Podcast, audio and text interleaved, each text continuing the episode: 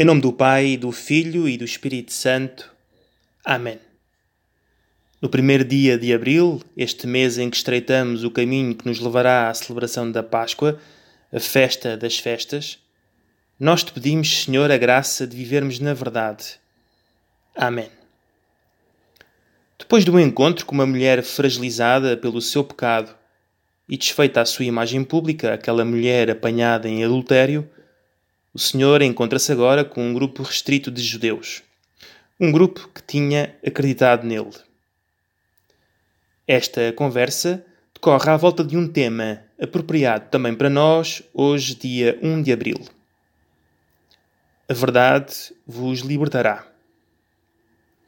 Sem fingimento nem encenação, esta verdade não se improvisa e, apanhando-nos desprevenidos, pode ameaçar-nos por nos parecer crua ou cruel. Mas em que medida esta verdade de que fala o Senhor não nos destrói, mas antes, pelo contrário, nos liberta? O texto diz-nos de um modo muito claro e bonito: Pela verdade, deixaremos de viver como gente escrava e passamos a viver como filhos.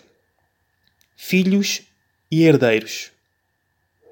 Herdeiros de uma vida livre, liberta, desamarrada, desimpedida, inteira, genuína, reconciliada, sem fingimento. Onde e diante de quem preciso e quero crescer na verdade. Guardo um tempo para me encontrar com o Senhor e abro-lhe o coração.